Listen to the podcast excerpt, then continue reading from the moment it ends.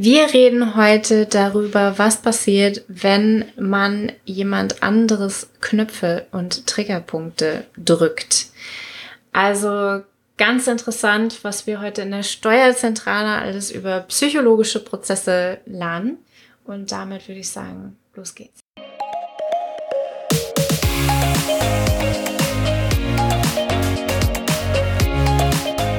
Hallo und herzlich willkommen zum Snipcast. Wir reden über Themen wie Agilität, Psychologie, Projektmanagement und allem, was für dich und deine Arbeit relevant ist. Schön, dass du mit dabei bist und wir gemeinsam die Welt zu einem besseren Ort machen. Und los geht's! Und heute auch wieder mit der wundervollen Janina dabei. Du hast mir drei Themen zur Auswahl gegeben. Das ist korrekt. Hast du eine Präferenz? Ja, ich hätte schon, wenn du mal wieder da bist, dass wir über ein bisschen was Psychologisches sprechen. Und Ja, das, das waren ja.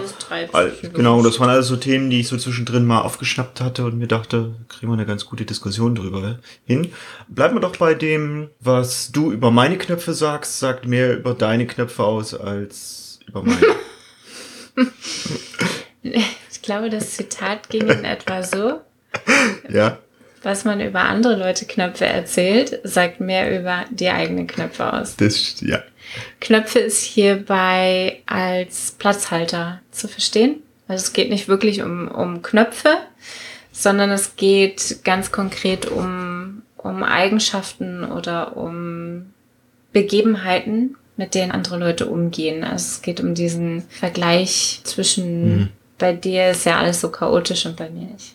So dieses, dieses mäßige, ne? So dieses, was ich über andere urteile, Mhm. das sagt mehr über das aus, wie mein Weltbild ist, als das, wie andere Leute eigentlich wirklich unterwegs sind. Also es geht jetzt nicht um die Triggerpunkte.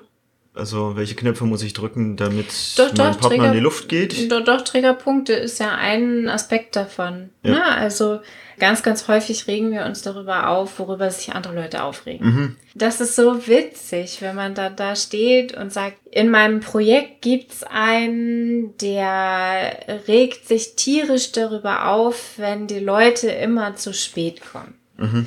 Und meistens ist es die Person, die selber gerne zu spät kommt. Das sind so diese, diese Triggerpunkte bei anderen, die halt auch viel über mich selber aussagen. Mhm. Jetzt verstehe ich, ja. Denn interessant wird es ja, was nehme ich an anderen Menschen wahr? Das ist die Brille oder die Perspektive, mit der ich auf andere Leute gucke. Und da steckt ganz, ganz viel auch mein eigener Glaubenssatz oder meine eigene Realität mit drin. Das macht es ganz interessant. Also Leuten zuzuhören, gerade in so Transformationsprozessen, wo ja ganz, ganz viel mit Widerstand und Glaubenssätzen und ganz, ganz viel mit Knöpfen, also Triggerpunkten von anderen Menschen, gearbeitet wird und da mal drauf zu schauen, okay, was ich bei den anderen höre, was sagt das über mich selber aus oder was sagt die Aussage einer anderen Person über eine dritte Person über diese andere Person aus. Hoi, das war ganz schön um die Ecke. Ist das auch so ein bisschen wie die, die Metaprogramme, die ja Filter auf unsere Wirklichkeit darstellen? Und ist das jetzt, also ich krieg's noch nicht so ganz übereinander, wenn ich eine Schwäche in einem Gebiet habe, dass ich da auch mehr drauf achte, weil ich mich über mich selbst ärgere? So ein bisschen, ja. Also es kommt so aus unserer Erfahrungswelt mit her.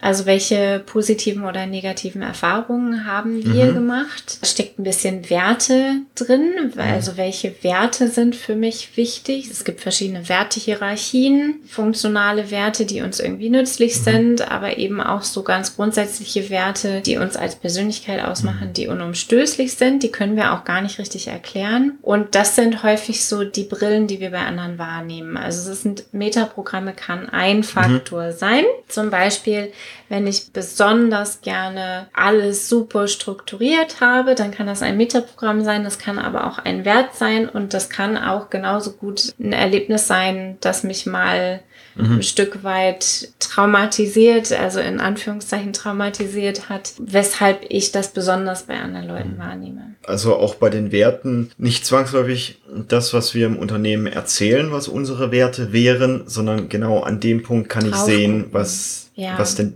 wirklich die Werte sind, die hinterstehen, weil die eben genauso gelebt werden. Und es sind ganz häufig nicht nur berufliche Werte, die mhm. mir da begegnen. Also Menschen, die mal mit Ausschluss aus irgendeiner Form von Gruppe zu tun gehabt haben. Für mich ist Zugehörigkeit super, super wichtig. Mhm. Das erlebt man an mir im Privaten genauso im Beruflichen. Das heißt, man wird immer genau erkennen, meine Triggerpunkte liegen in diesem, sind alle zugehörig, ja. sind meine Schäfchen beisammen. Ich bin total schnell verletzt, wenn mhm. ich nicht zugehörig sein kann.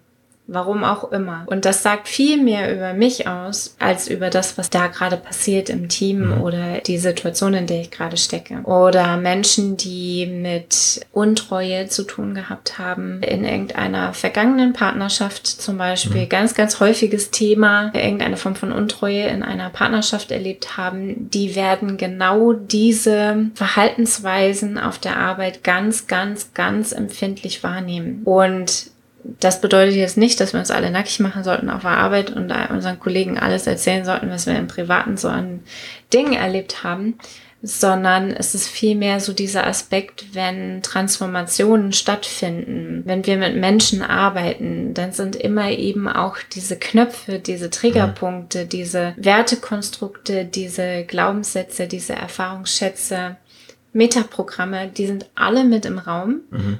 Und ich darf ganz genau hinhören, welche begegnen mir gerade und was sagt das über die Personen aus, die da beteiligt sind. Also ich habe dieses Phänomen das erste Mal ganz krass wahrgenommen, als wir beide auf dem schlechtesten Seminar waren, was ich je besucht hatte. Mhm.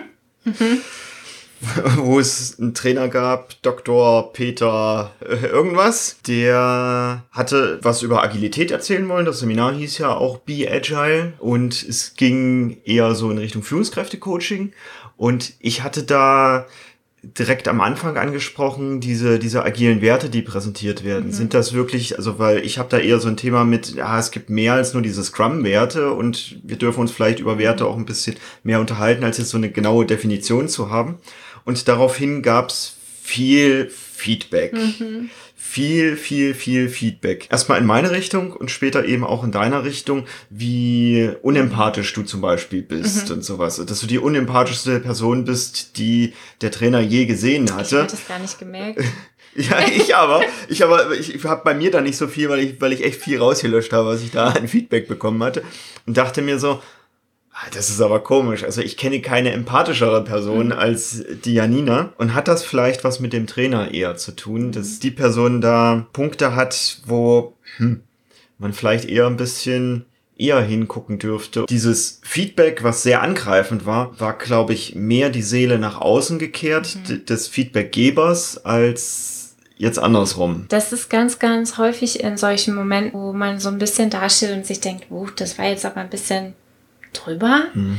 Also unangemessen für die Situation, die wir eigentlich hier gerade haben. Egal wie der Inhalt des mhm. Feedbacks aussieht, das ist ein guter Moment hinzugucken. Das ist ein guter Moment, um nochmal genau drauf zu schauen. Ist das wirklich die Situation gewesen? Also das, was gesagt wurde?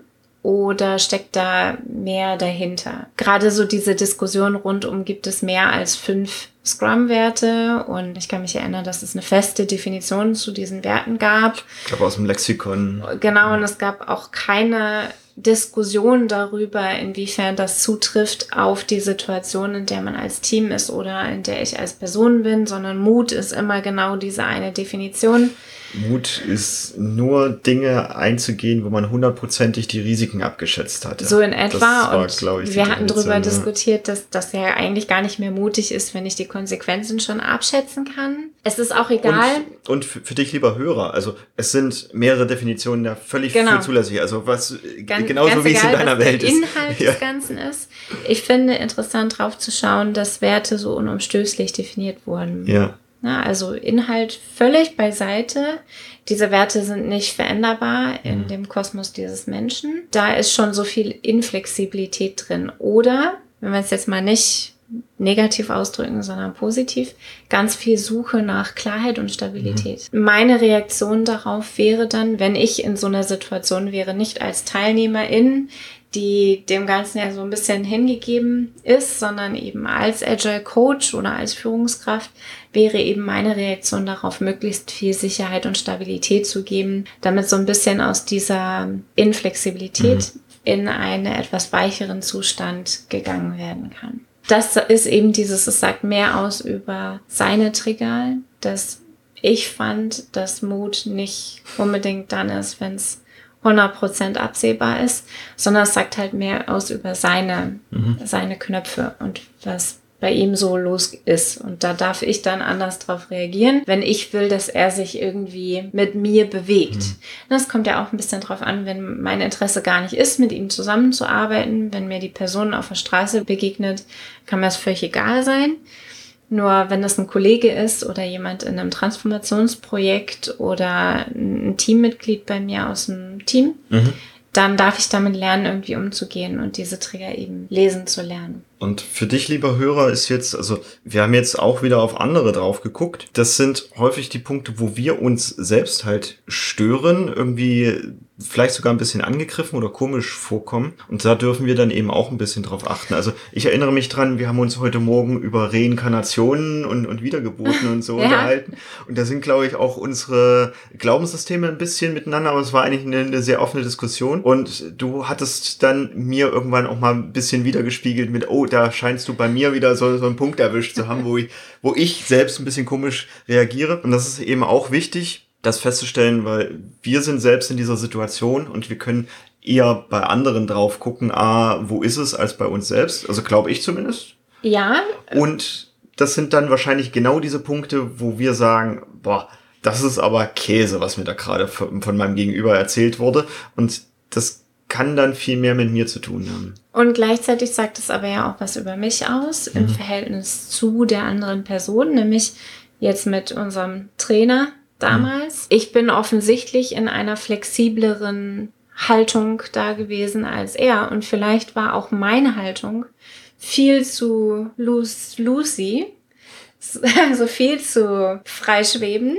Vielleicht ist es gar nicht so verkehrt, auch ein paar Definitionen zu machen. Ich habe das regelmäßig, wenn ich in Projekte komme und es geht um Rollendefinitionen. Ja. Ich bin kein großer Fan von Rollendefinitionen. Ich verstehe aber, dass es Struktur gibt mhm. und dass es Sicherheit gibt und dass es ein guter Startpunkt ist. Ich darf nur als Coach ganz genau darauf achten, dass diese Rollen flexibel und anpassbar bleiben. Und ich weiß, wie schwer das ist, wenn man erstmal so eine Definition aufgeschrieben hat. Das sagt halt so ein bisschen was über unserer beider Erfahrungswelten mhm. aus. Ne? Auf der einen Seite ganz, ganz viel Struktur und Sicherheit, weil da weiß man, in welchem Rahmen man sich bewegt, zum Beispiel über Rollen- oder Wertedefinitionen. Es gibt diese eine Beschreibung des ganzen Punkt. Und auf der anderen Seite so dieses, okay, wir wollen aber ja in einer Veränderung bleiben. Und ich glaube, je starrer das definiert ist, desto weniger bewegt man mhm. sich davon weg. Das ist mein Glaubenssatz, das ist mein Trigger. Mhm. Und ich darf genauso drauf gucken, okay, wie weit kann ich denn von meinem eigenen Trigger weggehen? Wie, wie weit kann ich mich denn auf so eine Definition einlassen? Ganz spannend. Ja, also deshalb dachte ich mir, das ist eigentlich ganz cool, das hier mal ja. anzuregen, um wenigstens unseren Hörern auch so ein paar Gedanken zum, zum drüber nachdenken ja. zu, zu geben wo da so Punkte sind? Ich finde, wir haben ja ganz, ganz viel auch in der Agile Master Folge zuletzt haben wir mhm. über diese verschiedenen Haltungsinstanzen gesprochen, die man als Coach oder als Master oder als Trainer haben kann. Und am einfachsten ist so eine Situation, wenn man draußen ist. Ja. Also wenn ich wirklich als Coach oder als Trainer draußen bin aus jeglichen System, was da herrscht, denn dann kann ich von draußen viel schneller diese Situation beobachten und viel schneller Maßnahmen oder Interventionen einleiten, die das Ganze ein bisschen harmonischer oder weicher oder miteinander in Kommunikation gehen. Du hast in letzter Zeit dich viel mit Konfliktmanagement ja. oder Konfliktmoderation beschäftigt. Das funktioniert eigentlich nur, wenn man draußen ist im System und nicht selber mit seinen Triggern drinsteckt. Ja. Und das ist so dieser wichtige Punkt zwischen, mach dir genau Gedanken drüber, in welche Haltung bin ich hier. Wenn ich als Scrum Master in einem Team bin, bin ich Teil des Teams. Meine Knöpfe werden genauso gedrückt wie die von den Teammitgliedern. Ich habe Angst, dieses Team zu verlieren. Ich habe Angst, dass das Projekt baden geht. Ich bringe meine Werte und Triggerpunkte mit und vermische die damit rein. Mhm. Ich habe eine Definition von vernünftiger Testautomatisierung oder Qualität im Projektmanagement im Kopf. Und dann muss das auch so passieren, weil ich Verantwortung trage für dieses Projekt als Projektmanager genauso. Wenn ich aber draußen bin als Trainer oder als Coach, kann ich diese Situation erstens viel besser kennen und zweitens viel besser Interventionen einleiten. Diese Unterscheidung ist wichtig, auch wenn wir wieder Stellenausschreibung über Agile Coaches, Agile Master, Scrum Master uns angucken. Was will ich denn haben? Mhm. Will ich jemanden haben, der von außen drauf guckt und immer systemextern bleibt? Mhm also ein bisschen frei fliegen zwischen den Projekten unterwegs ist? Oder will ich jemanden, der in die Tiefe geht und Teambuilding macht und drin ist und dran ist und dabei ist und Verantwortung trägt und umsetzt, dann suche ich eher einen Scrum Master oder einen Agile Master. Wichtiger Punkt, wichtiger Punkt. Und gerade mit Knöpfen und Triggerpunkten ist das eine wichtige, wichtige, wichtige Unterscheidung. Hast du vielleicht noch ein paar Tipps für uns, wie man damit umgehen kann? Denn beispielsweise ich stelle für mich fest, wenn ich über so eine Stelle gestolpert bin, dann hilft es mir sehr gut, da erstmal eine Nacht drüber zu schlafen und am nächsten Tag mhm. kann ich das sehr reflektiert auch auf meine eigenen Sachen dann eben draufschauen. Nur in der Situation selbst bin auch ich manchmal ein bisschen. Ja. Jetzt, jetzt aber meine Meinung. Geht mir auch so. okay. Und ganz, ganz häufig kommt dann dieses, oh, wie unreflektiert die anderen sind, mhm. ne? Dass die schon wieder so emotional werden musste, wie häufig ich höre, dass ich emotional geworden bin. Das ist erstmal okay. Mhm. Also Schritt eins ist, erkenne diese Situation mhm. und erkenne, ob meine, also ich muss erkennen können, ob ich mit meinen Knöpfen in dieser Situation beteiligt bin oder ob das der Knopf der Triggerpunkt von anderen ist. Bin ich da überhaupt beteiligt gewesen, dass da jetzt so eine Situation implodiert ist? Also erkennen ist Schritt eins.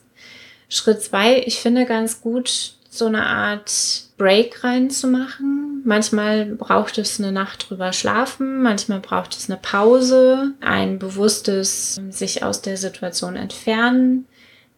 Wenn es wirklich nicht anders geht, mach eine Pipi-Pause. Mhm. Also das ganz im Ernst. Eine Pipi-Pause lehnt in der Regel niemand ab. Und man hat so ein paar Sekunden Zeit, um sich aus der Situation zu entfernen und das neu einzusortieren. Mhm. Und da bin ich ein großer Fan von dieser Haltung. Die Menschen, die, mit denen ich am meisten Konfrontation erwarte, mit denen ein Gespräch zu suchen, das wirklich nur auf Zuhören basiert wo es nicht darum geht, meine Meinung irgendwo zu positionieren. Ich weiß ja schon, dass ich recht habe. ja, sondern hat gerade gezwinkert. sondern wirklich nachzufragen und zu verstehen und wirklich in die Position des anderen zu gehen.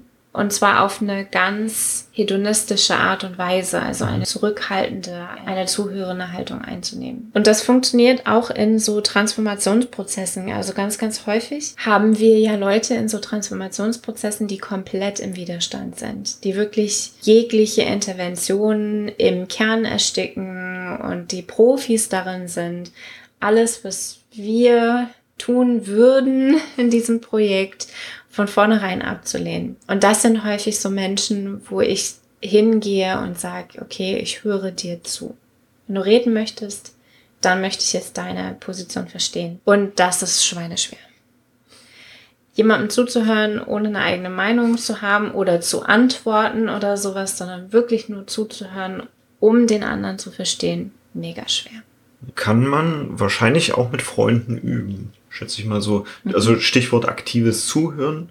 Mhm. So in dem Bereich einfach dann mit Freunden mal auszumachen. Pass auf, jetzt du 20 Minuten, dann ich 20 Minuten oder wie auch immer das Setting ist, vielleicht sogar nur 20 Minuten. Eine Richtung, gar nicht, gar nicht die andere mhm. Richtung. Kann ich mir gut vorstellen, dass das helfen könnte. Es gibt ja verschiedene Arten und Weisen, mit diesem Zuhören umzugehen. Mhm. Es gibt so dieses hedonistische Zuhören, wo der andere gar nichts sagt. Also mhm. da wird wirklich ein Timer gestellt und dann gib ihm jetzt hier 10 Minuten deine Bühne. Und, und da auch wichtig, wenn unser Gegenüber der Meinung ist, schon fertig zu sein, trotzdem die Zeit ja. aushalten. Genau weil da kommt meistens noch was nach.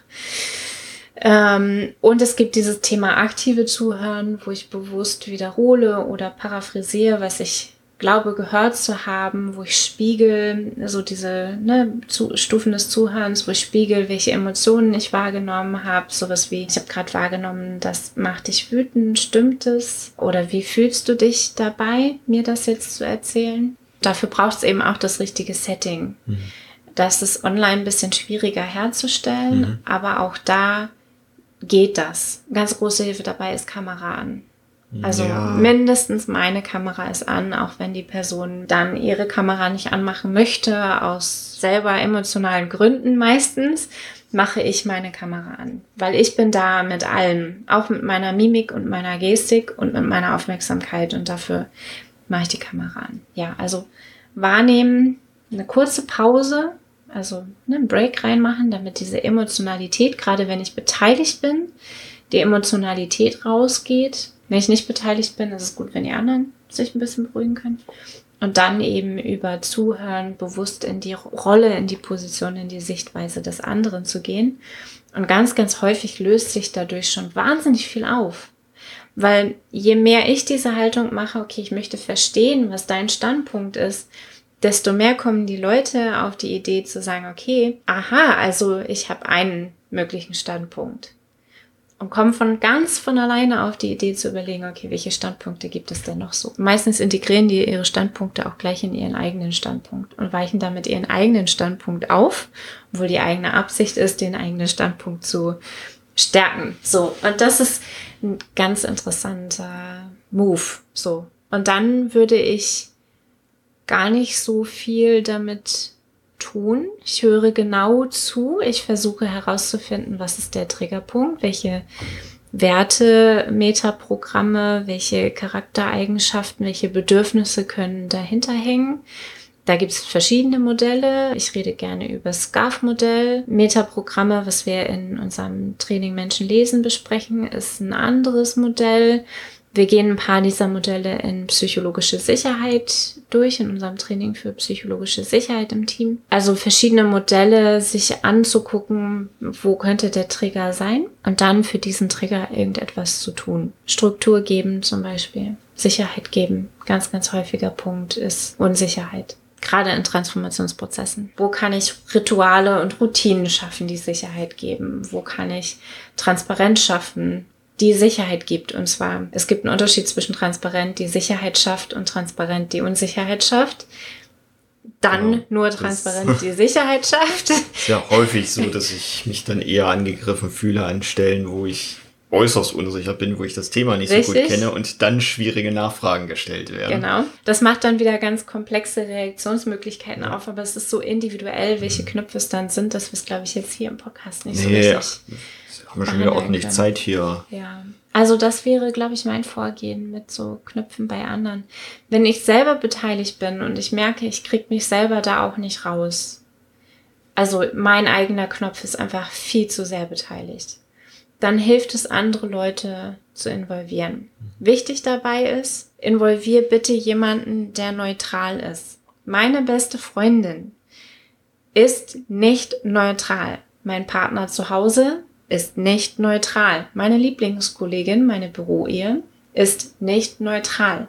Die sind auf meiner Seite. Die mögen mich schon. Ich würde mir dann wirklich jemanden suchen, der ein bisschen weiter draußen ist. Mhm. Vielleicht ein Mentor, vielleicht einen ehemaligen Kollegen, also jemand, der schon ein bisschen weiter weg ist, der gerade nicht so im engsten Umfeld ist der die Person vielleicht auch nicht richtig kennt, um wirklich so eine ehrlichere Meinung von außen zu kriegen. Wie kann ich jetzt damit umgehen, lieber Mentor oder lieber ehemaliger Kollege? Oder liebe Mama. Also für sowas sind auch Mamas und Papas ganz cool.